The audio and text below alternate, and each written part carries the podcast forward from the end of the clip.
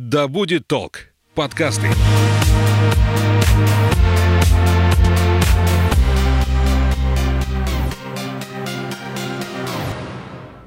Привет, я Настя, и это подкаст «А не туда». В этом эпизоде вы узнаете, сложно ли менять свой быт, когда ты уже взрослый, сильно ли влияет окружение на появление эко-привычек и как обстоят дела с эко-повесткой в Сербии.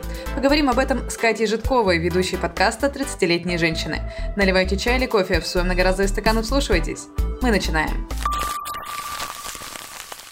Катя, привет. Привет. Расскажи, пожалуйста, где ты сейчас находишься? Я живу в Сербии, Белград. И здесь же и нахожусь сейчас. Расскажи немножко о себе для наших слушателей, чтобы они имели о тебе представление. Кто ты и чем занимаешься? Меня зовут Катя, мне 30 лет. А, я создательница проекта «Адаптация в Белграде». Это культурно-образовательный проект для экспатов здесь. И я соавторка телеграм-канала и подкаста «30-летние женщины». Ты уже сказала сама о том, что тебе 30 лет, твой возраст не секрет, это часть твоего имиджа. Часть моего а, маркетингового плана. Какие у тебя в этом прекрасном возрасте отношения с нашим прекрасным окружающим миром? Ну, если мы говорим про мир живой природы, то прекрасные, потому что после 30 очень важно с природой соединяться, чтобы не поехать кукушкой. Это очень важно, выезжать на природу, смотреть на моря, знаете ли, и всякие такие вещи. И это правда важно, потому что когда ты находишься просто в городе, довольно много шума, э, вот этого, который на тебя давит, то есть помимо того, что у нас есть много информационного шума от социальных сетей, не знаю, от рабочих контактов, так еще и вот такой вечный шум от города утомляет, поэтому природа супер классно, люблю ее. Есть ли у тебя желание не просто любить природу, а еще как-то заботиться о ней? Я бы сказала, что моя задача меньше вредить чем, знаешь, как-то ее сохранять и, не знаю, улучшать природу, а делать так, чтобы мое влияние на эту природу было меньше и пытаться ее сохранить. А в чем это заключается именно вот твое, э, твоя, твои способы не вредить природе в моменте? Э, какие? Поделись советами. Слушай, у меня несколько есть штук, которые я поняла, что делаю, но поняла, что я их делаю не совсем из экологичности. Сейчас объясню. Короче, экология — это модно и красиво. И еще это довольно экономично. В общем, например, мне лень каждый месяц во время цикла покупать тампоны, прокладки и все, что с этим связано, поэтому несколько лет назад у меня появилась менструальная чаша. Я понимаю, что этим сам помогаю планете, но для меня это просто способ экономить деньги и время, что это просто всегда штука под рукой. Там вторая штука. А, я считаю, что пластик — это про бедность на самом деле с точки зрения эстетики. Это некрасиво. Поэтому, если я могу взять шопер в магазин и типа его использовать, это супер классно и комфортно. И то же самое касается бутылки для воды вместо вот этой вот ужасной а, пластиковой штуки, которая есть. И, наверное, это вот такие мои основные привычки. Когда я жила в России, в Петербурге, их было немного больше, потому что там было так все устроено, конкретно в моем доме, где я жила, что у нас было несколько контейнеров для мусора, и это не составляло какого-то огромного труда. Еще в моем доме был вкусвилл и есть, и они еще собирали крышечки счастья, был такой проект, и, наверное, до сих пор существует, и туда пластиковые крышечки тоже можно было относить, и ты просто участвуешь в этом как части своей жизни. К сожалению, в Сербии на данный момент я не нашла э, таких же простых вещей, но здесь можно тоже экономить на экологии, потому что если здесь есть такие боксы, в которых ты можешь э, сдавать пластиковые или стеклянные бутылки, тебе за это дают деньги. Помните, как в нашем детстве? Вот, то есть там какое-то количество динар ты получаешь за каждую бутылку, и, в общем, можно неплохо экономить. У меня, кстати, в детстве такой истории не было, но я про вот э, такой способ, наверное, не то чтобы заработка, но возвращения какой-то суммы за эту тару узнала в детстве от своих родственников из Германии. И вот они приехали к нам в деревню, я в деревне mm-hmm. выросла, и рассказали про это. И мне вообще, для меня это был такой восторг, когда да. я узнала, что вообще вот такое бывает. У меня как-то просто с детства есть история, что я пытаюсь каким-то образом там а, собирать мусор в лесу, например, или ну, mm-hmm. каким-то образом вот а, помогать очищать окружающий себя мир. И когда я про это узнала, я такая, ой, я тоже хочу, чтобы такое было. И вот как будто бы только сейчас в, в Омске у меня и вообще в России стали появляться такие автоматы. Ты говоришь, что у тебя в детстве было так. Я вот такого не застала. Нет, автоматов не было. не было. Это были такие ну, можно назвать ларьки, полуподвальные какие-то помещения, куда ага. мы в детстве сдавали бутылки стеклянные. Э, и я помню, что они стоили 50 копеек э, за эм, вот прозрачную бутылку, да, э, за белую. И если коричневая бутылка, то она стоила подешевле почему-то. Вот. И да, в общем, алкоголизм э, у взрослых помогал детям покупать конфеты. Я бы назвала это так, потому что ты просто собирал бутылки по дворам, дома, где угодно, относил и получал себе сладкое счастье. Тогда я поняла, о чем ты говоришь. Мне просто казалось, что где-то у тебя в детстве был похожий какой-то а, автомат, э, потому что я... Нет, не настолько. Я, я, живя в деревне, тоже как-то помню, собрала эти бутылки, выставила их вот так перед гаражом, потому что у нас ездила машина с района, приехавшая с поселка городского типа. И, и, я их выставила и спряталась. И такая бабушке говорю, бабушка, отдай их. Но ничего не взяли, потому что они все были разномастные, разношерстные. Я их где-то пособирала просто по деревне, по канавам. Э, мне их никто не забрал, я очень расстроилась. Даже не знаю, что потом с ними стало. Мне кажется, у меня началась детская депрессия, когда отказались забирать мои бутылки. Могу понять, это такой труд. У нас был целый налаженный процесс. Мы собирали, значит, бутылки, их нужно было приносить мытыми и без этикеток. Тогда они стоили дороже. И мы собирались с друзьями, отмывали, значит, все эти бутылки, и потом э, шли их сдавать. И у нас был целый пир, потом мы все вместе ели все, что мы накупили на эти деньги. Что вы покупали? Какие-то мармеладки, конфетки? Жвачки, да, какие-то вафли, все, что любят дети. Ну, это такой, ну, маленький бизнес. Почти ИП. Да-да-да. Ресайклинг, я бы сказала. Ой, не туда. Как э, в Сербии у тебя устроен быт? Есть ли какие-то требования законодательства, которые отличаются от того, что э, сейчас делается в России? То есть у нас сейчас э, это просто несколько раздельных баков, два, один для органики, другой для отходов, которые можно сортировать. Э, как в Сербии вообще устроено обращение с отходами? К сожалению, здесь нет отдельных баков. Здесь общий бак для выброса мусора. Единственное, наверное, это похожая история, как и в России. Нельзя выбросить технику, ну то есть в общий бак а, где складывается обычный мусор, и э, строительные материалы. То есть для этого должны быть отдельные службы, которые, которые ты вызываешь, куда ты все это отправляешь. Все остальное, к сожалению, не устроено разделение мусора, но я знаю, что здесь довольно много э, экоактивистов, которые, ну, тоже эту тему очень сильно пушит, чтобы это изменилось, но здесь больше экоактивизм лежит в области не переработки мусора, а загрязнения воздуха. Потому что здесь довольно остро стоит эта проблема, она связана с тем, что Сербия хоть и южная страна, но здесь все-таки нужно отопление. То есть в отличие от той же Черногории, которая находится чуть-чуть южнее, в Черногории нет центрального отопления. В Сербии оно есть, либо оно печное. И в основном это угольное отопление. И зимой э, в стране появляется смог, и это ну, довольно тяжело, и поэтому всячески экоактивисты пушат тему в законодательной скорее базе, то есть это вряд ли можно через людей как-то сделать, чтобы было там больше фильтров, очищения, как-то менялась вся эта система, потому что зимой это сложно здесь. Сколько ты времени уже там находишься? То есть вот сейчас зима, Полтора года. А сейчас зима, да. и эта проблема, ты тоже на себе ее ощущаешь, я так понимаю. Да, но важно понимать, что здесь довольно короткая зима, и вот сейчас у нас уже плюс 15 и не топит. То есть это, получается, самые холодные дни, наверное, там конец декабря, январь. А, то есть здесь скорее топит от температуры воздуха на улице, ну, в целом, как и в России система. То есть когда она там выше плюс 10 уже не топит. А, поэтому коротко, где-то месяц-полтора в году точно город в смоге, и это тяжело. Особенно вечером ты это начинаешь замечать. Ты сейчас сказала, что у вас плюс 15 звучит как- как-то нереально для меня, потому что у меня в Омске минус 36, ощущаются как минус 46. И я такая, а, где-то бывает иначе. У нас вот неделю стоят морозы. А, это, конечно, зависть. Она такая белая, как снег. Ты сказала, что в детстве у тебя была вот эта история, опять же, из экономических соображений, собирать бутылки mm-hmm. и сдавать их на переработку.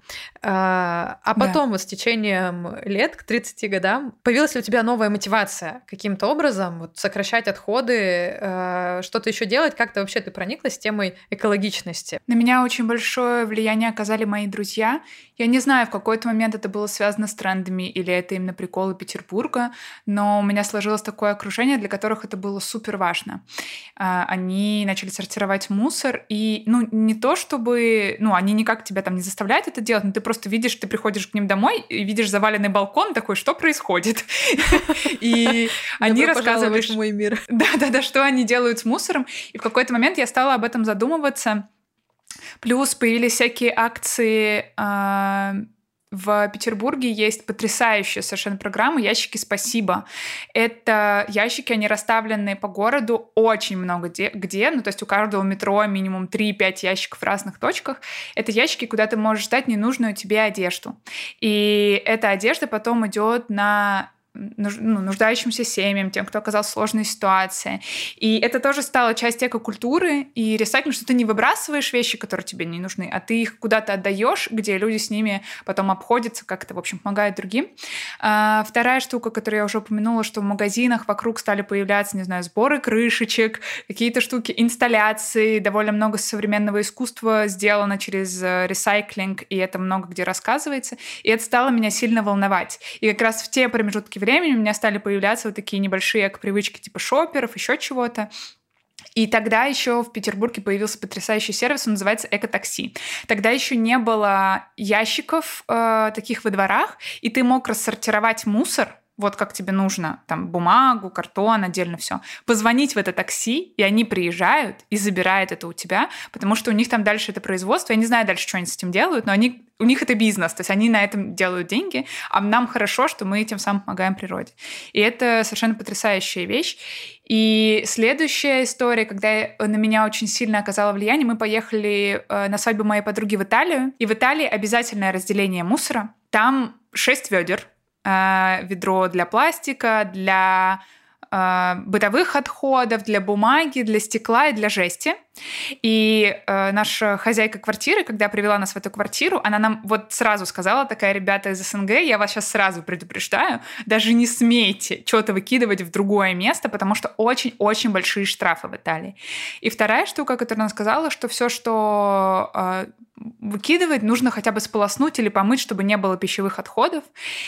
И знаете, за неделю в отпуске мы настолько приноровились. Во-первых, ты приходишь в магазин такой, так, мне нужно будет помыть эту упаковку, пожалуй, я выберу там, где упаковки будет поменьше, где мне нужно будет меньше страдать. И за эту неделю мы настолько привыкли, что когда мы приехали домой, это уже не стало какой-то большой проблемой. Ты просто такой, блин, а почему кажется, что 6 ведер это сложно? Вообще-то это не сложно, когда это становится э, твоей жизнью.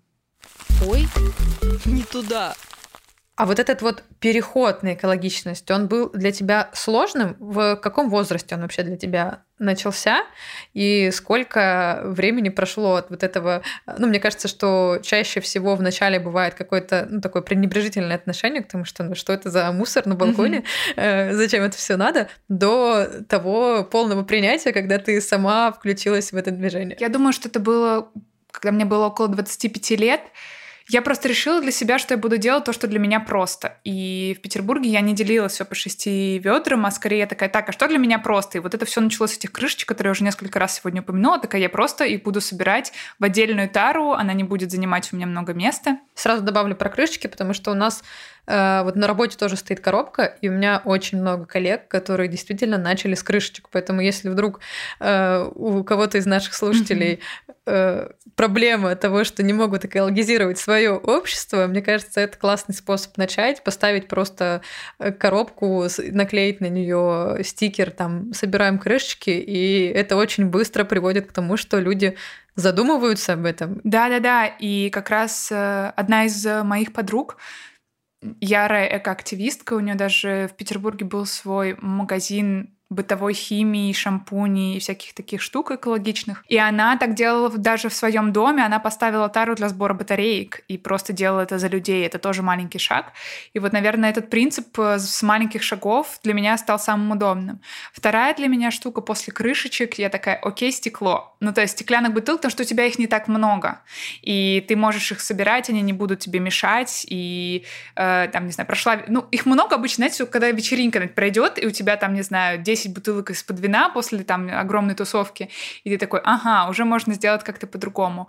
И вот это вот были первые шаги, а потом уже, не знаю, бумага, уже какие-то более подробные вещи появились в моей жизни. тебя друзья, они специально мотивировали, или ты просто глядя на них тоже захотела как-то ко всему этому присоединиться, то есть быть в этой тусовке? Я думаю, что просто глядя на них, я увидела, что это не так сложно. А, я увидела, конечно, друзей, которые очень заморочены. Такая, нет, так не буду. Ну, то есть, э, типа... И иногда это пугало, потому что сначала ты с юмором к этому относишься. Не знаю, когда ты приходишь к своему другу, а у него на кухонном гарнитуре примерно 500 коробок из-под э, я... упаковки яиц. И ты такой, что это? Зачем ты это делаешь? Я такой, это картон. я собираю его отдельно. ты такой, ну ладно, странный ты. А потом ты понимаешь, что это, это полезная штука. Я так понимаю, что Сербия она как будто бы не сильно э, отличается от России в плане э, принятия отходов бытовых.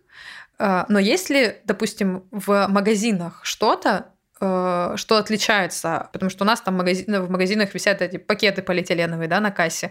Знаю, что в Таиланде от них отказались, и сейчас там как бы люди ходят там кто с корзинами, кто как. В Сербии есть что-то, что пусть даже там не с отходами напрямую работает, но каким-то образом старается вот эту экологизацию в общество запустить. Несмотря на то, что Сербия не входит в ЕС, здесь довольно много всяких европейских штучек. А, одна из важных, я не знаю, видели ли вы в социальных сетях, но сейчас на бутылках э, из-под Кока-Колы или воды нельзя снять крышку. А, и в Сербии точно такая же штука, ну то есть ты когда ее откручиваешь, она вот с этого ободка она не снимается, то есть ты ее открываешь, но она не слетает. Это как раз связано с тем, что крышки часто теряются попадают в общие отходы, а так ты целиком пластиковую бутылочку сдаешь, и вот эта штука точно есть. А, вторая вещь, которую я заметила, я не знаю, связано ли это с государственной повесткой или тоже с тем, что это часть Европы и магазины общие, что в доставках и в магазинах одежды больше не выдают пластиковые пакеты. У тебя всегда будет э, картонный пакет. Они не очень прочные, поэтому обычно ты еще по пути он у тебя может разорваться, но ты ставишь в два, и все становится э, очень удобно. И с сервисами доставки еды тоже я заметила, что ко мне больше не приходят э, курьеры с пластиковыми пакетами, это только картонные пакеты бумажные. Тебе открою секрет, они хуже, чем пластиковые, но здесь много дискуссий. Да? Да, потому что на их производство тратится очень много леса, Потому что, как правило, это первичный, первичная целлюлоза и очень много воды. Mm-hmm. И вот как ты сказала, что они быстро рвутся, то есть они менее прочные и надежные. Здесь много дискуссий по поводу как бы дальнейшей жизни этой истории, но изначально э, на них тратится больше ресурсов, поэтому это хуже для экологии. Поэтому здесь такой Интересный момент. Да, псевдоэкология. Как с стаканчиками из-под кофе. Да. Для меня было тоже огромное удивление, когда я такая, что? Они не экологичные. Так вот, меня все, меня так долго обманывали. Да, да, я поняла. Интересно. А у тебя были еще какие-то вот такие инсайты, когда ты начала в эту тему погружаться, вот как со стаканчиком, что-то еще тебя удивляло, так что происходит, почему это так? Я, я считала иначе. Чайные пакетики. Мне до сих пор непонятно, как их перерабатывать. И как раз когда мы были в Италии, я такая, о боже, он из пластика, там железная скобочка, а внутри чай, куда его выкидывать? И у меня... я не знала, что с ним делать. Я, кстати, не помню, как я поступила в итоге. И я до сих пор не знаю... Ну, я, я стала избегать просто чайных пакетиков и использовать чай, ну, обычный листовой заваривать, потому что это какая-то не экологичная хрень. Шикарно. Мне очень нравится твой подход. Ты просто упрощаешь себе жизнь. Это очень классно. Мне кажется, что это вообще лучший совет в принципе, не только даже для экологичности, а вообще для любой сферы. Просто все, что сложно, нужно как-то упрощать. Как будто бы это э, какая-то бизнес-схема идеальная, мне кажется. Да-да-да. Здесь еще из э, прикольных сербских привычек а, Здесь довольно много продуктов питания покупается на рынке, а не в магазинах. Здесь в целом очень популярны рынки, я думаю, из-за того, что это южная страна. Конечно, и на рынок э, в феврале. Да, да. Ну и вообще Сербия является сельскохозяйственной страной. Э, это э, кормилица малины для почти всего мира. Вот. И Тут на рынок ходят со своими сумками-тележками. И то есть вместо большого пакета, в который ты кладешь себе продукты, ты кладешь вот в эти сумки-тележки, и все с ними катаются, переезжают. Вот, поэтому это очень удобно и, я думаю, супер экологично. И поэтому на рынке ты в целом можешь отказаться от пластикового пакета, сложив все это в свою тележечку и все. Классно. Мне кажется, это такой э, немножко бабушкинский вайп от этих тележечек. Да. Вот да. Вот, э, бабули, которые ездят в автобусе постоянно в 8 утра куда-то с тележками. Вот. Они в Сербию, походу. Они знают толк.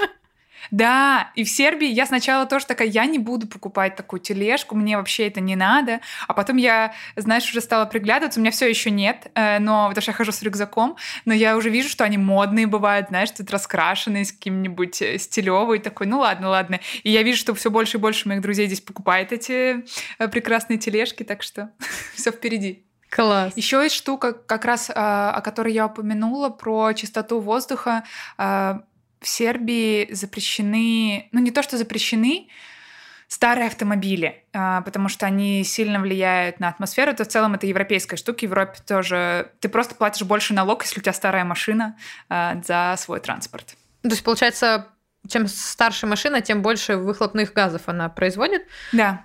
Ой, не туда.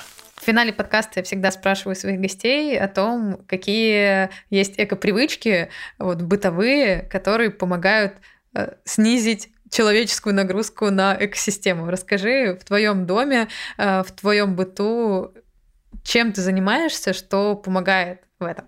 Первая штука, которую я делаю, это бутылка для воды.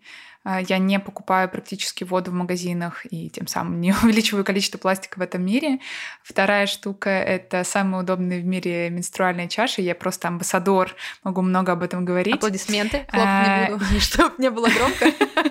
А, следующая штука — это про шоперы вместо пластиковых пакетов. И э, среди русскоязычных ребят в Сербии здесь даже есть шутка о том, что одна из первых фраз, которую мы выучиваем в Сербии, это «кеса не треба». Типа нам не нужен пакет на кассе, что потому что мы можем сложить в шопер или что-то такое. Вот. А еще сейчас я вспомнила, я думаю, что это связано тоже с экономией, но при этом и экологией, про энергопотребление, что здесь стараются уменьшать энергопотребление так же, как и в Европе, и ты стараешься, не знаю, стирать по ночам, вот, когда электричество дешевле, и ты меньше будешь его тратить. Вот. А, примерно так. Классно. А, классно, что это действительно и с точки зрения экологии действенные штуки. И я сама часто говорю, что на самом деле быть экологичным это не только для планеты полезно, но и для кошелька. Потому что действительно очень mm-hmm. э, часто даже на кофе делают скидку, когда приходишь со своим стаканом. Это вообще, мне кажется, что я себе минимум штук на пят... э, где-то на 15 чашек экономлю, потому что я довольно часто хожу в кофейне. Э, ну и это красиво эстетично. Ты, ты уже говорила про вот этот пластик некрасивый. Это, это круто. Катя, спасибо тебе большое. Э, очень было интересно узнать, как у вас в Сербии э, все устроено. А, и что у вас плюс 15 градусов, конечно, тоже было порадоваться за тебя. Было классно узнать. Спасибо, Настя. У тебя очень важный подкаст. Я с большим удовольствием э, прослушивала эпизоды. Мой любимый эпизод про девушку, которая занимается изучением птиц. Всем советую прослушивание. Спасибо большое. Очень приятно. А я напомню, что сегодня у меня в гостях была Катя Житкова. Ссылку на ее подкаст «30-летние женщины» вы найдете в описании. И, конечно же, не забывайте любить нашу планету. Еще услышимся. thank you